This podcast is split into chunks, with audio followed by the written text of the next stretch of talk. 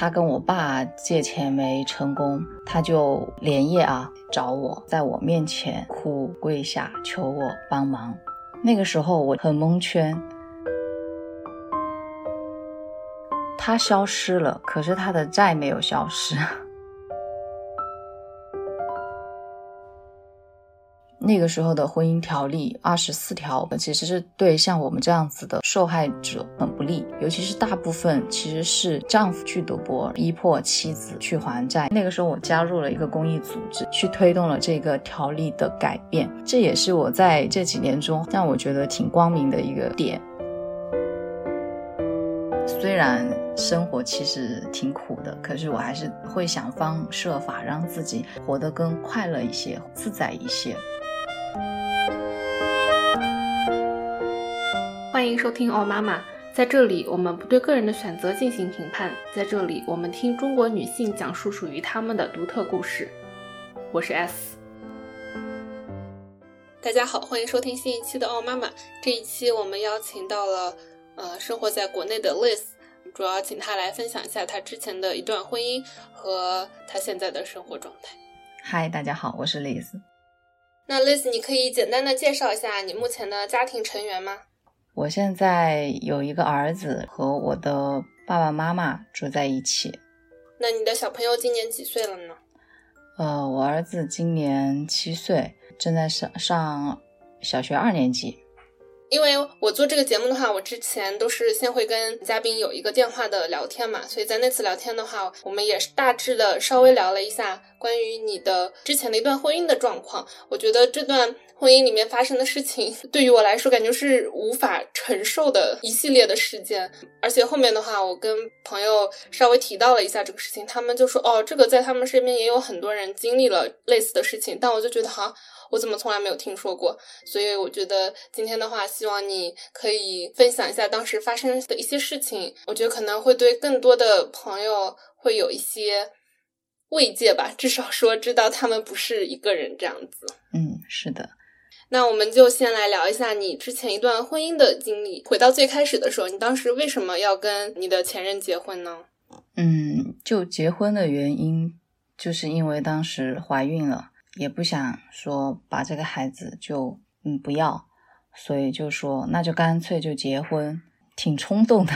嗯，你当时是几岁呢？我结婚的时候是二十三岁。哦，那是还挺年轻的。结了婚之后的话，你们两个人的相处状况，或者是后面小朋友到来了之后，你们一家三口的相处状况是怎样的呢？嗯，结婚以后就一直是处于两地分居的状况。呃，因为当时是怀孕了才准备结婚的，所以在整个孕期期间，大部分的时间是自己一个人在做这件事情，然后可能得到对方的陪伴啊，各个方面吧，不是那么的多。因为我我们那个时候的情况是，他是在城里，然后我是在乡下上班，就是有一个。一个很大的隔阂吧，应该要这样子说，就是当时其实是有一个很大的隔阂的。他在做什么事情，我不知道；呃，我在做什么事情，他也不知道。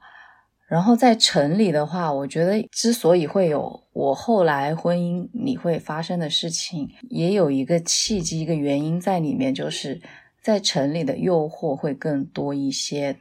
导致于就是最开始我以为我遇见的那个人变成了另外一个人。我不再认识他。我想说一下我现在的一个感受，就是我跟他结婚就是一年的时间，一年以后我们就离婚了。可是这个时间很短，为什么他会变成后来的样子？是因为我觉得一个跟我的职业有关，还有一个就是跟他认识的人有关。我本身其实，在金融行业上班。他当时跟我身边的一些同事玩的比较好，他们之间有一种互相攀比的情绪在，因为这种情绪在导致于他自己的人性一直在发生变化，他的欲望也一直在发生变化。这是我目前可能会想到，从最开始他为什么会变成这样子。可能会有一个起源或者是原因，就是我目前想到的。那你提到说他后面就发生了变化，其实是因为你后面发现他有网络赌博的事情。你可以跟我们讲一下你当时是怎么样发现这个事情的吗？其实我是一个不太喜欢去看别人的手机，或者是去管别人的事情的人，哪怕这个人是我老公，或者是我的父母、我的儿子，我都不会去说。去打扰到他自己的私人空间，所以我就没有引起警觉。哪怕有一次我随手就是看了一下他的手机，其实什么也没看到，但是他紧张的那种神情啊，当时我没有引起注意，但是现在回想起来确实很可疑。但是我那个时候没有想到他在手机上是在网络赌博。是因为后来他自己实在是没办法再隐瞒了，欠了很多钱，就像很多那些小说里的事情一样。我是最后一个知道这件事情的人，在呃我知道这个事情之前，他先到我的家里跟我爸爸下跪，要我爸爸借钱给他，然后我一直不知道这件事情，是后来我妈跟我说的。我爸和我妈其实一直就是很反对我们俩结婚。我爸的话就特别的生气。后来我妈打电话跟我说了下这个情况，我才知道说，哦，原来他一直都在手机上网络赌博，然后欠了很多的钱。但是他欠了多少钱，那个时候没有人知道。也很庆幸那个时候我爸没有因为他下跪，或者是他哭，或者是。他做的任何事情，把钱借给他。再之后的话，他跟我爸借钱没成功，他就连夜啊开车到乡下来找我，然后在我面前哭，还有跪下求我帮忙。那个时候我听到这个事情的时候，就是很很蒙圈，突然间发现我面前的这个人好陌生。但是当下的那种情情绪，我没办法再说自己是怎么样一个想法。但是确实是，毕竟是夫妻，所以还是选择说原谅了他。也没有解决过这种事情的时候，那天晚上就其实我也没有钱借啊，嗯，还是一时的心软，就帮他有去找朋友借钱。但是有一点，就是我帮他借的钱是帮他去还了他欠他舅舅的钱，所以就这一点，起码来说，我还是没有说让他把这个钱拿去赌博，赌完没的下文。因为之后我帮他把这个钱借了还给他舅舅以后，他表面上是老实了一段时间，但是毒瘾这个事情。我觉得很难说吧，我们没办法形容，我们也没有体验过这件事情。他就是戒不掉，戒不掉，他就又重新开始拿他的手机在赌博。他爸妈当时也还是没管他，我又一直是处于一个跟他长期分居的状况，也没办法说控制得到他，就慢慢的就累积起来很多的债务。他觉得他可能还不了了，就突然失踪了，然后。在他失踪前，我就发现我又怀孕了。可能以前就会说，哎，那还是生下来。但是那一次，他就很坚决的劝我说，去去医院把孩子给拿掉。当下其实情绪很乱，也就随着他的这样的建议，一起去了医院。去了医院回来以后，那天的晚上，我还记得他爸妈知道我去做这个手术。回来就安慰我，然后我们一起坐在沙发上互相聊，想把这件事情聊开。他没有坐很久，就说有一个电话，朋友叫他出去。就那个时候出去以后，就失踪了。嗯，然后他失踪以后，他爸妈找了他很久，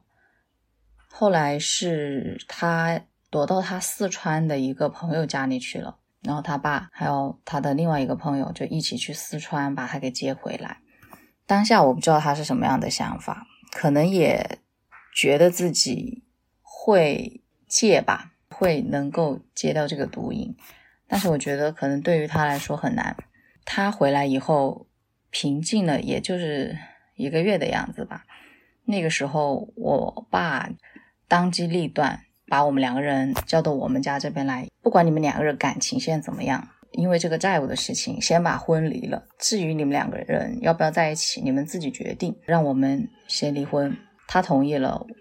我也同意了，就去办了离婚手续。这也算是他，还算是给了我一个比较好的结束吧。我只能这样说。离婚没多久以后，他就彻底的失踪，就没有找到人，直到现在也没有找到人。每个人都会问我说：“你真的没有联系过他吗？”我说：“我真的没有联系过他。唯一一次在早期的时候，他打电话问我，他说他想我了。我回他的就是一句话，我说你不要再联系我了，然后就再也没有联系过。至此，就是他这个事情。”到现在为止还没有解决他自己的部分，但是我的部分基本上是解决了吧。哎，我觉得我在这边听的就是，这真的不是电视剧、电影的那种情节吗？从你们离婚到现在，可能也五六年了吗？我就觉得五六年这一个过去你比较熟悉的人就这样就人间蒸发了，我感觉很难想象那种那种感觉。怎么说？就是可能我自己。还是会在走出那个情绪以后，会更偏理性一点吧。因为现实中很多事情会把当初有的感情是真的会被磨合掉，它消失了，可是他的债没有消失，会有很多债主打电话来，包括他还欠信用卡的钱，还有那个微利贷的钱。今年上半年我还接到微利贷他们那边公司打电话来给我。说要我通知他，呃，他被起诉了，要出庭，要干嘛干嘛？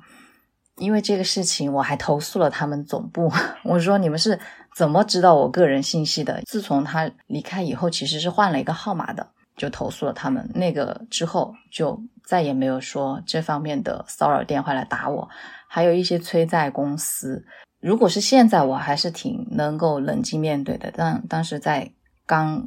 他消失的那一段时间，接了很多这种电话，本来就经受说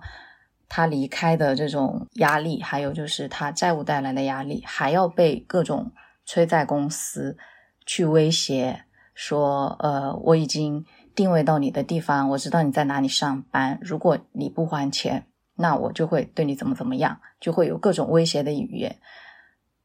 我觉得我可能这一点比较强势的一点就是。不管他们怎么骂我，怎么威胁我，我都是特别强势的态度回应过去，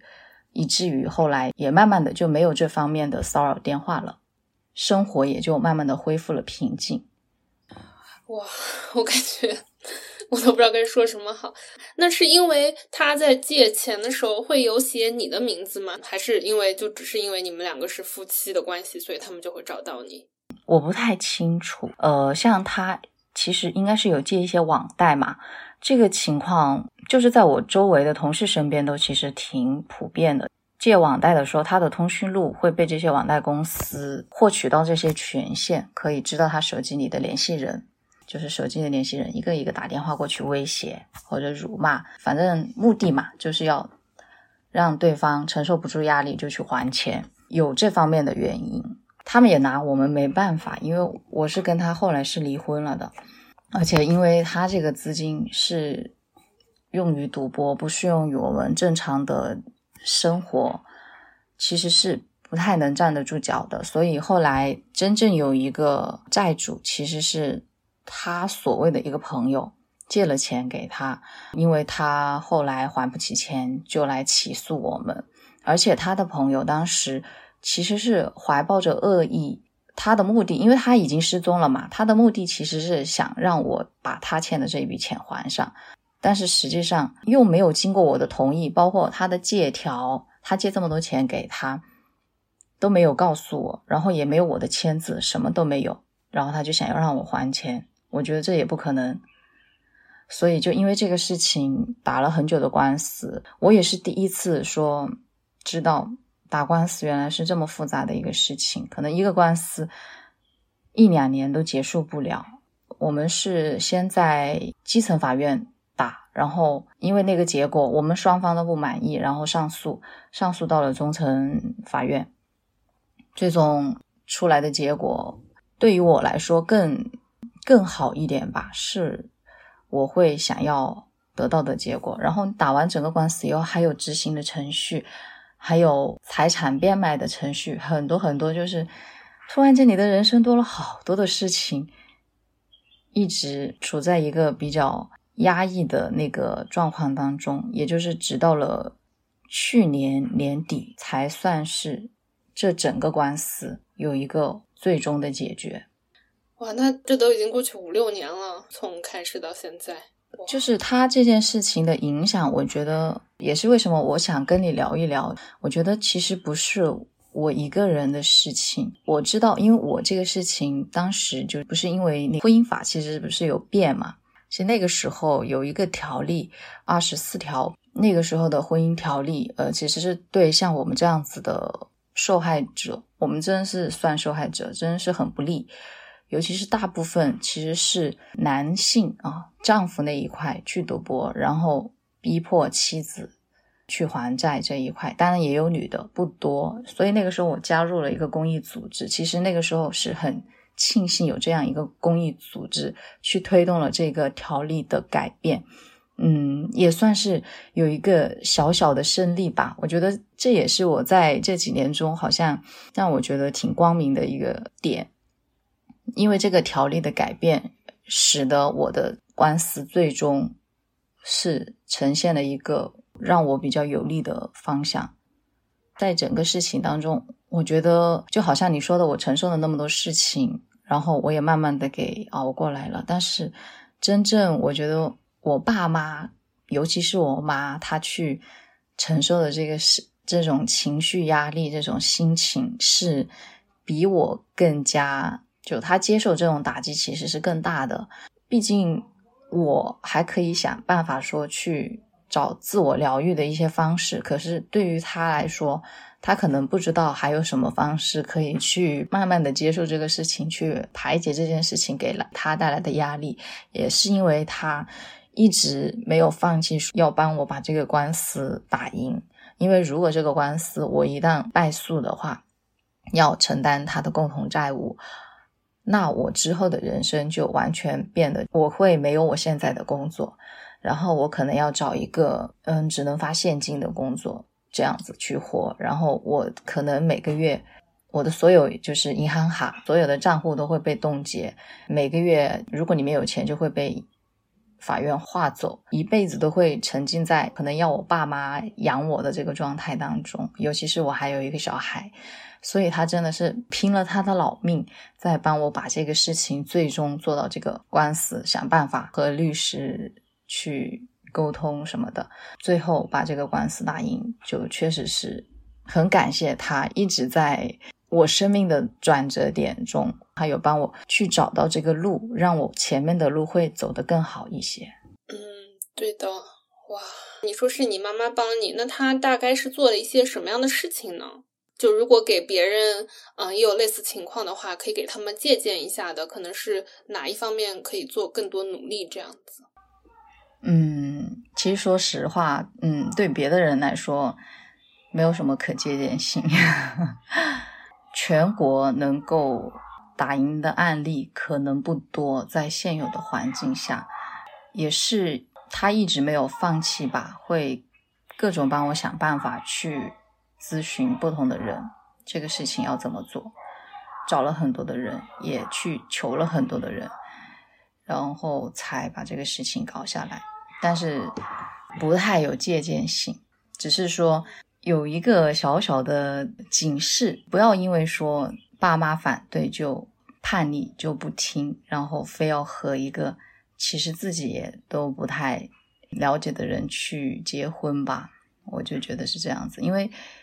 结婚的事情还挺想说一下，就是结婚不是一个简单的事情，不是说两个人，呃，我喜欢你，你喜欢我，我觉得我们两个人在一起。嗯，我们就结婚。我觉得没有这么简单，因为结婚以后还会面对很多的事情，比如双方家庭可能会带来的一些你从来没遇到过的困难，这个可能会成为之后一些哦，当然我是说在国内啊，就是会成为一些阻碍吧。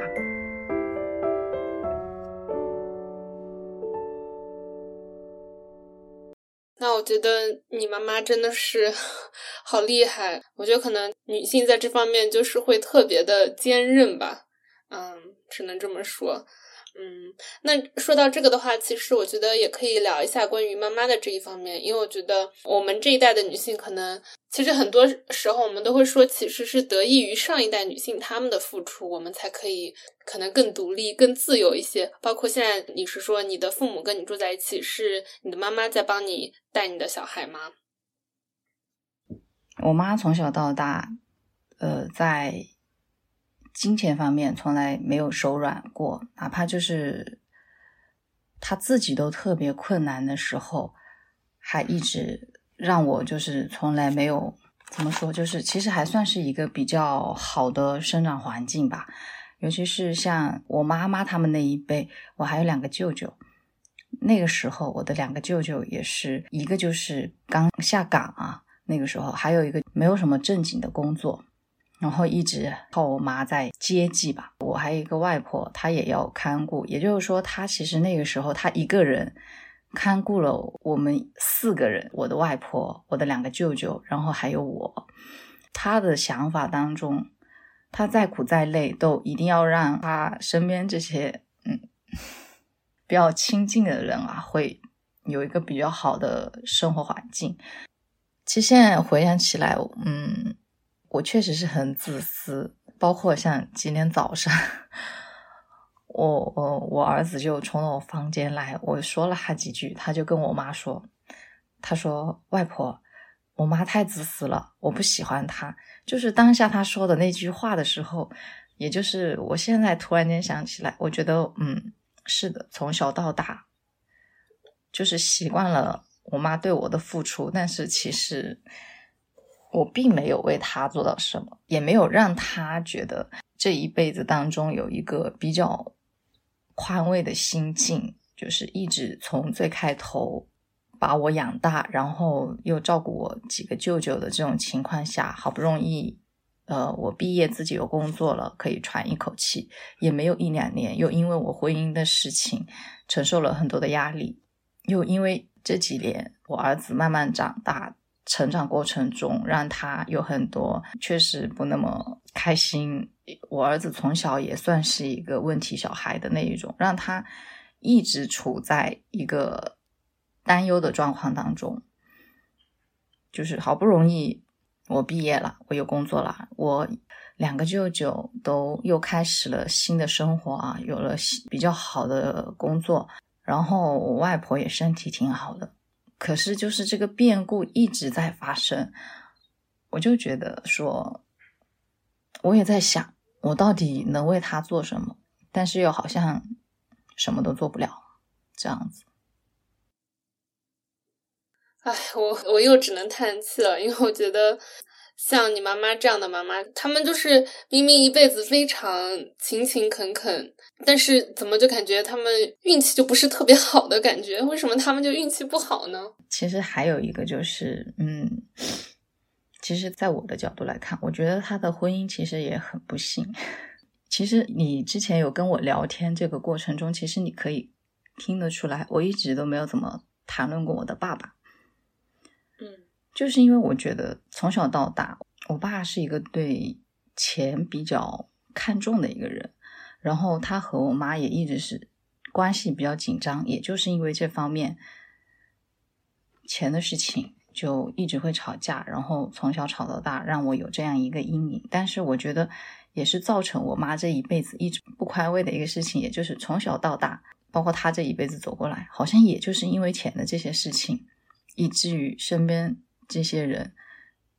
他的妈妈，然后他的兄兄弟，他的女儿，包括他的老公，都是因为钱的事情造成他一辈子可能都没有特别快乐过的时光。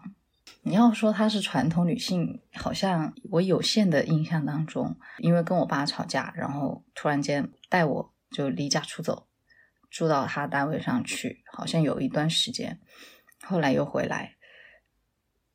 还有一个阶段，就是有一次他突然跟我说，他想跟我爸离婚，当下，我就作为女儿，我不知道怎么去说，就是说我如果劝他离婚，万一他离了，然后可能我又不太能就照顾到他，不太好照顾到他，那他怎么办？就我也是一个很矛盾的状况当中，也就是会发现，原来其实不是我自己有这种自我的意识，其实我妈也一直有这种自我的意识。对的，听你说你妈妈一直以来的付出，包括对于你的两个舅舅的付出，我觉得如果说硬要用现在的有一些人的想法去 judge 他、评价他的话，肯定会有人说啊，你妈就是伏地魔啊之类的，会那样说。但是我真的可以理解那个时代出生、成长的女性，她们身上那种可能就是无法无法摆脱自己的那种义务的感觉吧。虽然那些根本都不是他的义务。对，是的。其实我平常不会太去想这个事情，但是突然间让我聊到这个话题的时候，突然间就情绪上来。在说他的这些经历的过程当中，好像我也会能够感受到他那个时候内心的一些心酸还有无奈吧。我 我还没想过我今天还会哭。我本来我觉得我做好准备会比较冷静一点。其实我在这边，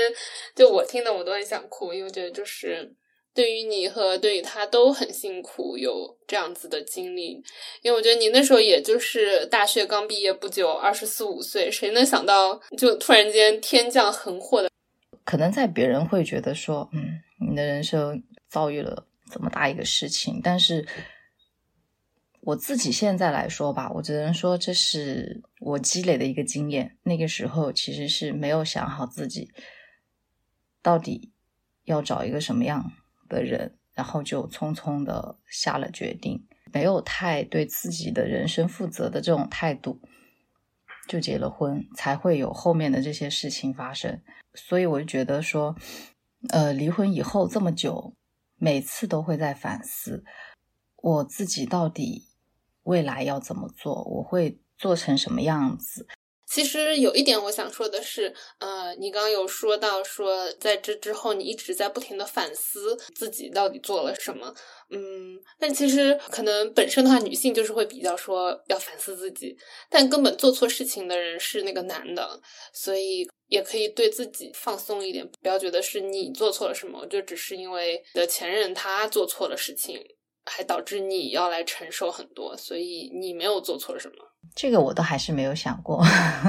因为怎么说呢？哪怕说他现在可能他跟你结婚的当下，他是一个很好的人，但他之后就谁知道呢？他可能就做错了事情。那我们就不能反过头来说，你当初怎么呃找一个这样的人呢？就比如说有男生家暴了女生，大家就说你当初怎么在垃圾堆里面捡男朋友？但他当初可能没有对你做这个事情，所以我觉得也不是你的错。我对像你提到这个，就是就好像我的家庭，我爸就会偶尔的会流露出这样子的言语，说我谁让你那个时候不听我们的话，找了这样一个人，或者是谁让你识人不清，确实会更多的可能来自身边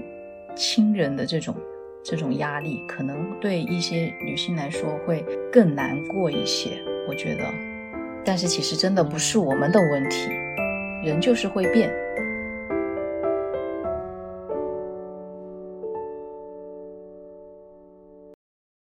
目前的话，你的小朋友是七岁，你会怎么样来形容你和你的儿子的关系呢？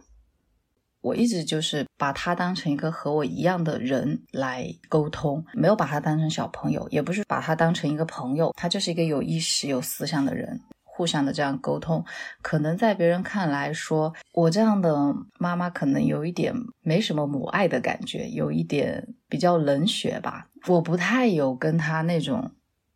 特别强烈的，就是我好爱这个儿子，我好爱我的孩子这种很强烈的情绪，我没有。他从我的体内离开以后，就完完全全的变成了另外一个人。我就看着他长大，然后看着他会说话。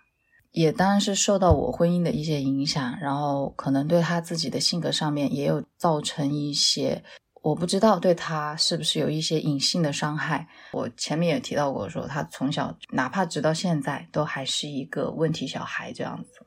那你说你没有没从来没有过那种我好爱我的小孩的感觉，那你会有那种母爱吗？怎么说呢？我觉得应该会有吧，可能表现的不那么明显。我记得，嗯，他小时候的时候，我会带他去做很多其实是我小时候没做过的事情，比如带他去游乐园去玩，想让他去接触很多小孩，但是他很不会和。其他的小朋友沟通，跟其他的小朋友有一些争执啊，或者是打架呀什么之类的。然后，因为我会觉得说这个是小孩子自己的事情，尽量我不想去干涉，我想让他自己学会怎么去处理跟他同龄人之间的矛盾。但是这个时候，对方的父母就会突然间冲出来把他骂一顿，让他就觉得很委屈、很无辜。其实那个时候，我可能就会有那那么一种。母爱吧，可能被激起，说我的儿子其实也没有做错什么，你干嘛突然间就是要这样去骂他，然后让他感受到委屈？我觉得那个时候还是有母爱在的，就会有那种保护的心情。那你觉得你的小朋友在成长过程中，他对你是什么样的感情呢？他会那种很黏你，一定要你陪他睡觉啊之类的吗？嗯，我觉得他其实是很黏我的，但是。他现在妈其实是有意就让他培养他自己睡觉的习惯，就不会再跟我睡了。其实像我小时候也是，我可能六岁就是自己睡，就没有家长陪。但是他现在就可能更多是跟我爸爸一起睡吧。但是他确实很黏我，我觉得他其实是一个很会去讨好别人的那样一种性格。其实他是从上幼儿园开始就有了各种的变化。他小时候换幼儿园，起码都换了四五个幼儿园，都不收他，就是老师说他会打人，呃，就不收他。最后就是私立幼儿园就都没有去，去了公立幼儿园就状况好一点。那个时候刚好他的班主任就是跟我们住在一个院子里面的，比较熟悉一点，很有耐心。把他后来慢慢慢慢的就走上了正轨，但是尤其是我妈啊，她一直是处在一个提心吊胆的状态当中，她很怕说我的儿子再次因为什么事情就被学校的老师嫌弃啊，或者是说被学校退学，她很怕这种事情，所以她现在对他要求很严格，嗯。甚至就是，我觉得 我儿子遭受了，就是我小时候都没有遭受过的一些比较言语上的压力吧。因为等于是你的小朋友从出生开始一岁多以后，他的爸爸可能就没有再怎么出现在他的生活里了。那他现在的话会问你们这个事情吗？会问说为什么他的爸爸不在家吗？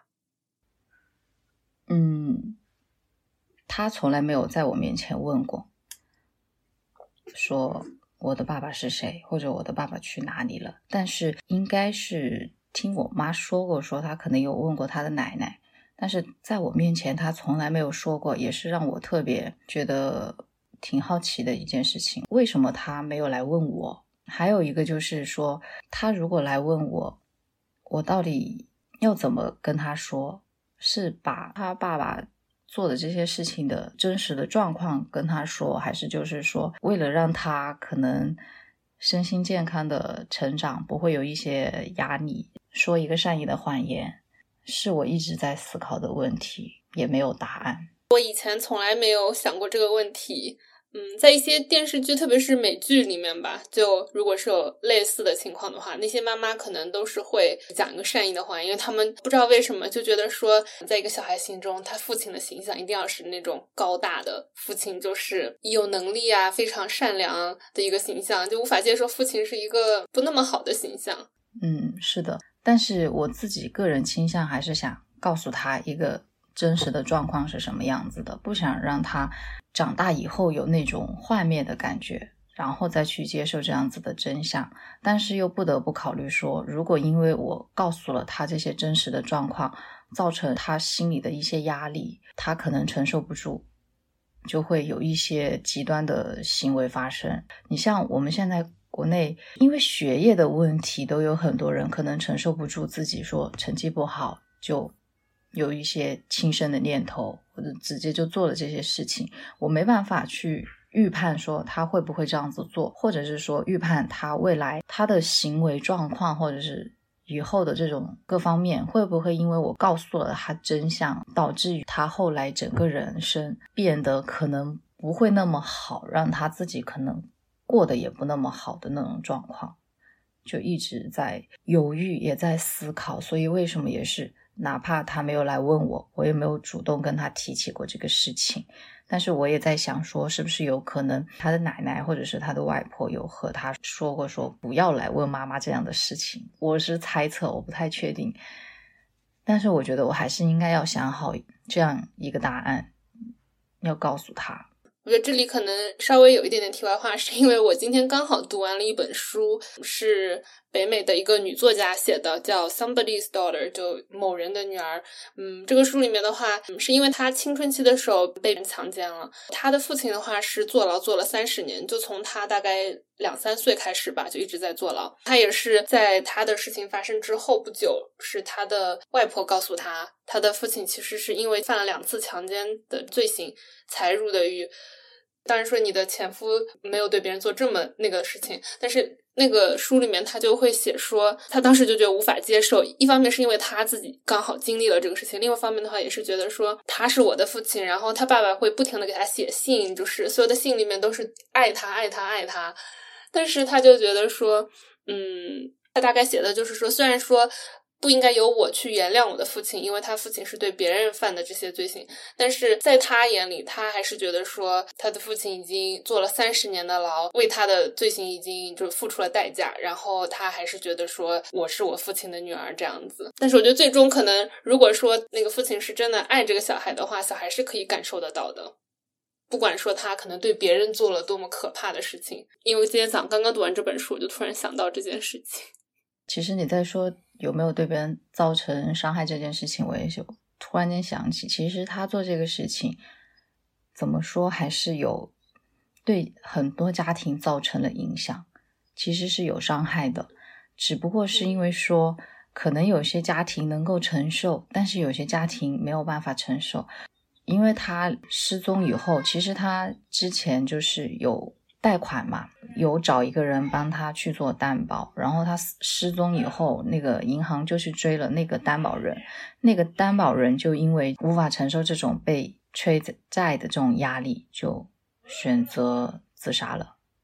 所以你要说的话，其实是有影响的，只是我们可能不太清楚，但是一定会有影响。对其他的家庭，真的是一个也算是说灭顶之灾吧，因为也是无妄之灾。因为我想的就是只是钱的事情而已，但我没有想到，就是我没有想的那么多。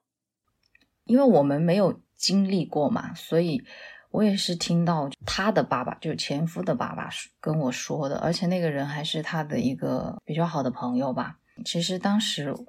感触挺深的，真的是因为他很多的家庭都很无辜，说实话是都很无辜，因为他就。支离破碎了，有些就是家庭不和，很多的矛盾，很多的问题。其实这也是为什么我很想跟大家说一说，就是我觉得这个是一个还挺普遍的现象，只是可能有些人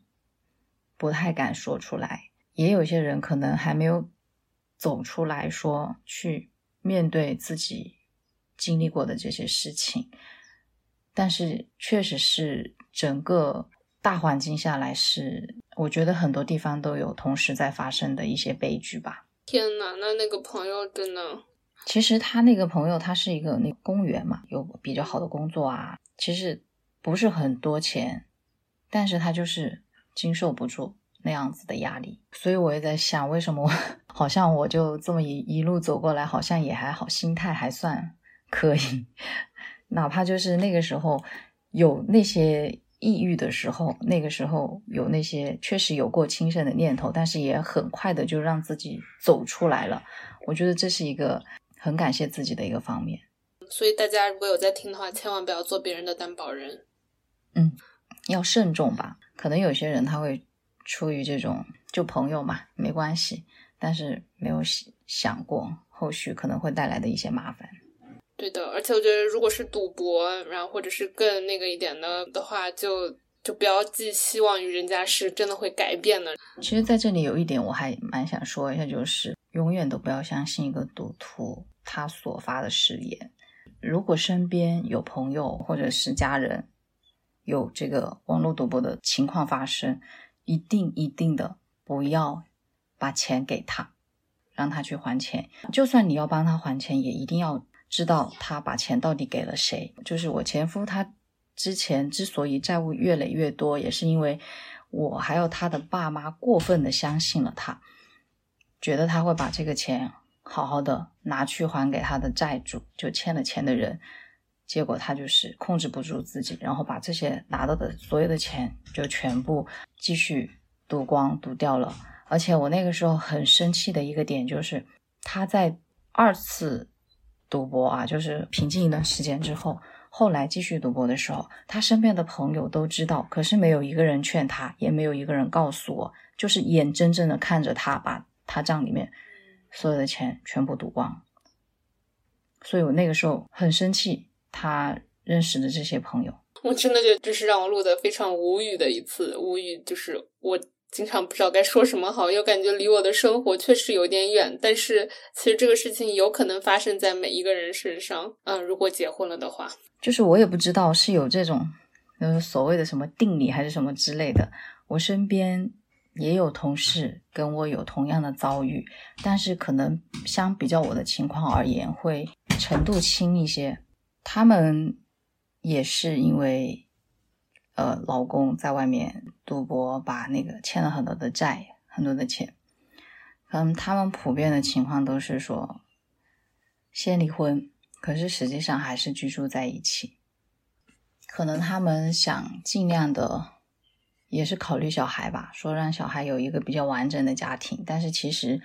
以我自己的性格来说，嗯，我也知道，就是那个时候哪怕没有那个呃我爸的劝说，我也还是会跟他离婚，不会说为了要让我的小孩啊一定要有爸爸妈妈才才完整这样子的一个观念，就强行的两个人在一起，可能也不会有这样子的想法。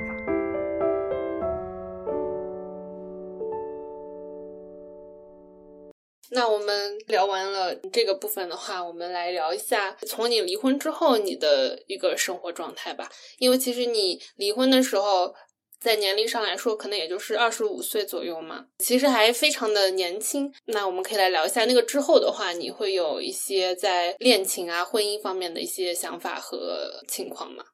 其实我那个时候我不太知道我未来要怎么样，但是。怎么说？就可能不会有别人那种，可能因为一段失败的婚姻，就可能畏惧下一段婚姻，也没有这种想法出现过。但是可能会更加的看清楚我自己的性格，可能是不太适合婚姻的这种类型的人。也包括我之前也说过，说我自己做人生规划的时候，我都没有把我把我的儿子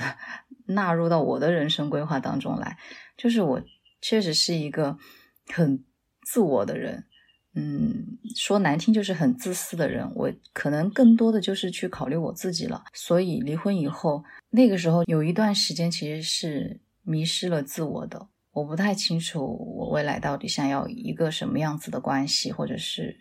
我是不是还需要再找一个伴。所以就做了一些比较可能在国内来说是比较。大胆的一些事情吧，但是我我觉得离婚以后大概可能半年左右的样子，嗯，我就从不太好的情绪当中就走出来了。我觉得还是应该要去接触一些人，有一些交流，所以就开始在网上和不同的人聊天，聊着聊着，突然间就变成就是，嗯，一些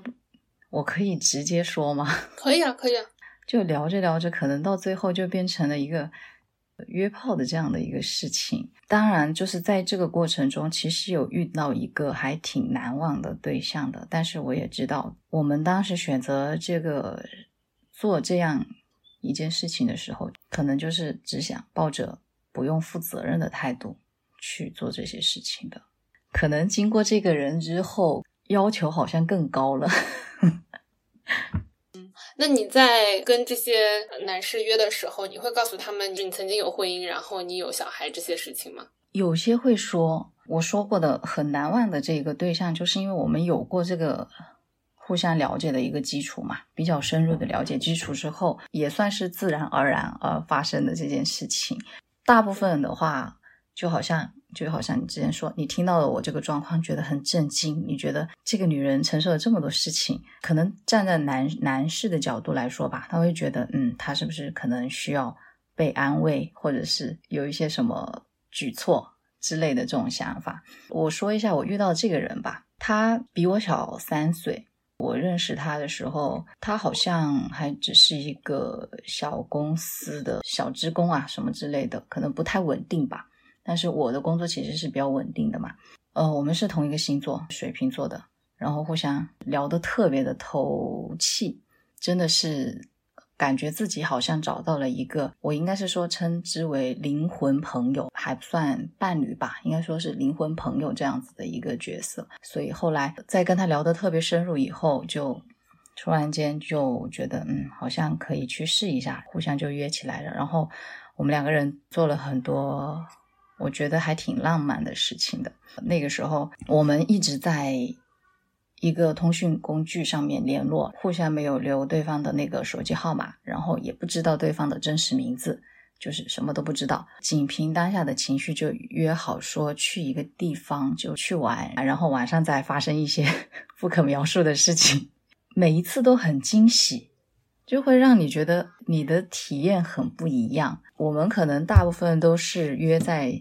京广线这一条的那站的城市吧，因为我可能坐高铁会比较方便一点，所以我们在这一条线上去了很多的城市，有很多的记忆。然后我印象很深刻的一次是，呃，我自己有一年很想出去玩，就我自己。飞去巴厘岛去玩，回来的时候，我只是告诉了他我会回来，但是我不知道他那一天凌晨两点了，他还来接我的机。就是那个时候可能会有一种幻觉，是说我们到底是什么样的一个关系？他竟然来接机，但是又很惊喜。那个时候从来没有去思考过，说我们这样子关系可能不算很正常，因为我们哪怕到了最后分开。都还是不知道对方的名字，对方的手机号码，就是各种联系方式，可能都不清楚。嗯，我后来就是也有去想过这样一段关系，虽然很开心、很快乐，然后有一种恋爱的感觉，但是我觉得那个是不持久的。所以就是经过他那个之后，可能就慢慢的就在。约各种男士的这件事情就可能暂停下来，没有再继续做这个事情了。哇，那我觉得这个也很很浪漫，很网络情缘嘛，轻舞飞扬。哇，好暴露年龄。而且就是难得的是属于那种灵肉合一的状态，你又享受到了很好的这种恋爱的感觉，然后也身体也获得了很愉快的感受，很难得。所以我就为什么说我的要求很高，就是。你让我在后面再找一个这样子的人，可能真的很难，我这一辈子都不一定还能遇得到。那你们后面是为什么决定分开呢？嗯，他在上海，我就在湖南，也是一个异地。还有一个就是说，其实大家也知道，不太可能，我不可能放下我的工作，为了他跑到上海去，或者是他放下他的工作，就来到我的城市。很难，就是出于这种考虑，其实当时也就是慢慢慢慢的就没有在那个聊天那个工具上面聊天，就慢慢的淡化，互相也可能明白了对方的这种犹豫吧，就没有联系了，然后也没有说再见，就是慢慢慢慢的就没有联系，就是这样子。我觉得你的人生还是挺值的，有很多的苦难，但是也有很多的浪漫。嗯，对。但是我觉得这个是我我去找来的，就是我自己主动去挖掘的吧。就是虽然生活其实挺苦的，可是我还是会想方设法让自己活得更快乐一些，活得更自在一些，而不是说因为我有一个不幸的婚姻，就变成一个怨妇，自暴自弃，可能觉得我下半生完了。我好像没有，我还是会想各种办法，说我怎么开心怎么来，我怎么自在我怎么来。那现在的话，你的父母他们还会期待说你之后要再结一次婚吗？呃，其实我妈还是有抱一些想法吧。嗯，但是她又很清楚的明白她的女儿是什么样子的一个人。我觉得发现，我以前觉得好像没有人了解我，可是我发现我妈好像确实是很了解我的。所以她现在可能有一些人介绍的相亲对象啊，可能在他那一关就被帅下去了，因为他觉得都。不太合适，所以我可能离婚后有过两次相亲的经历，就是我这一辈子唯一的两次相亲的经历。我妈可能还是更偏向于她的女儿这一方面，会去为她考虑，所以她没有强迫我说一定要找另一半。尤其是呃，像我今年刚好嗯买了一套房，可能要做好这种孤独终老的准备的时候，他也没有说什么，可能有点无语，但是也没有说什么。那你觉得你个人来说的话，你还会想要追求爱情和婚姻吗？爱情当然要追求啊，婚姻的话就随缘吧。如果能够遇到一个嗯灵肉合一的对象的话，还是可以考虑一下的。但是可能会想要一个比较轻松一点的一个恋爱的关系吧。其实结不结婚，我觉得不是一个优先的考虑项，因为我可能我自己为自己做了很多的人生规划。可能在这一块我会有很多的时间和精力放在这个结婚这件事情上，我还有很多的事情没有完成。我想在我结束了我这么多苦难的经历以后，想尽量做一些让自己会快乐的事情，而不是去勉强自己要去接受世俗的这种眼光啊，就将就自己，就可能不会再有这样子的想法，有一个轻松的恋爱就行了。嗯，就是这样子的想法。我觉得听下来，英文里的词叫 liberating，中文里的词的话，可能就是那种很解放思想的感觉吗？可能是因为你之前已经经历过婚姻了，所以就不会再说，好像我爱情的终点就是会是一个婚姻，是会更自由的感觉吧？可能是因为我已经结过了呀，我已经打过这个游戏的副本了呀，然后我又是一个追求新鲜感的人，所以可能。就算有婚姻，可能可能对于我这样子的性格的人来说，可能也会不太能耐得住这种寂寞。其实，在婚姻当中，我觉得有很多事情还蛮值得聊的，但是我也比较短了，经历的比较短，但是我觉得可能不太适合我的性格。那最后的话，如果说你当时没有怀孕的话，你觉得你还会经历后面的这一切吗？想过。那肯定是不会的，因为如果没有的话，我可能选择的话，可能就是不结婚。但是既然有了小孩的话，那肯定还是不想做一些错误的选择吧。但是也不知道当初的这样的选择到底算是好还是坏吧。那至少在小孩这方面，你会觉得你会后悔生这个孩子吗？嗯，那倒没有，因为是我自己决定要把他生下来的呀。我倒不是后悔说。把他生下来，我就是可能会有一些自责吧。我把他生下来了，可是其实我没有对他有个比较好的规划，然后，嗯，让他可能没有像别人那样去经历一个幸福的童年。但是我也不觉得他现在就一定很差，我也不觉得吧。尽量去满足他的兴趣爱好，还是想让他成为一个独立自主的人。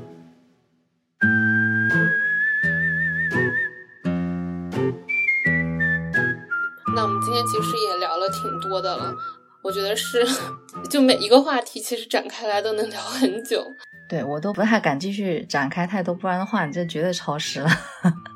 那今天的话，非常感谢 Liz 给我们非常深入和坦诚的分享，我可以这样说。可能是因为我目前生活的环境，周围的人不是很多，所以我没有太有接触到很多很复杂的事情，所以非常感谢你今天的分享。嗯，就也谢谢方方峰给我这样一个机会去说一说自己的故事吧。其实，在这一个重新复述的这一期节目当中，我又发现了很多新的点，其实是让我自己可以以后去有一个新的方向去面对，这样子还是谢谢。那就太好了。那我们今天就先到这里，拜拜，再见。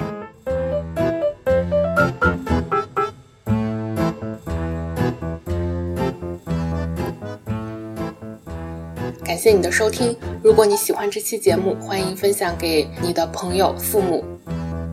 也欢迎大家在爱发电平台上赞助我，支持我做出更优质的内容。如果你也想要来分享你的故事，请通过邮箱或者在豆瓣上面联系我。那我们后会有期。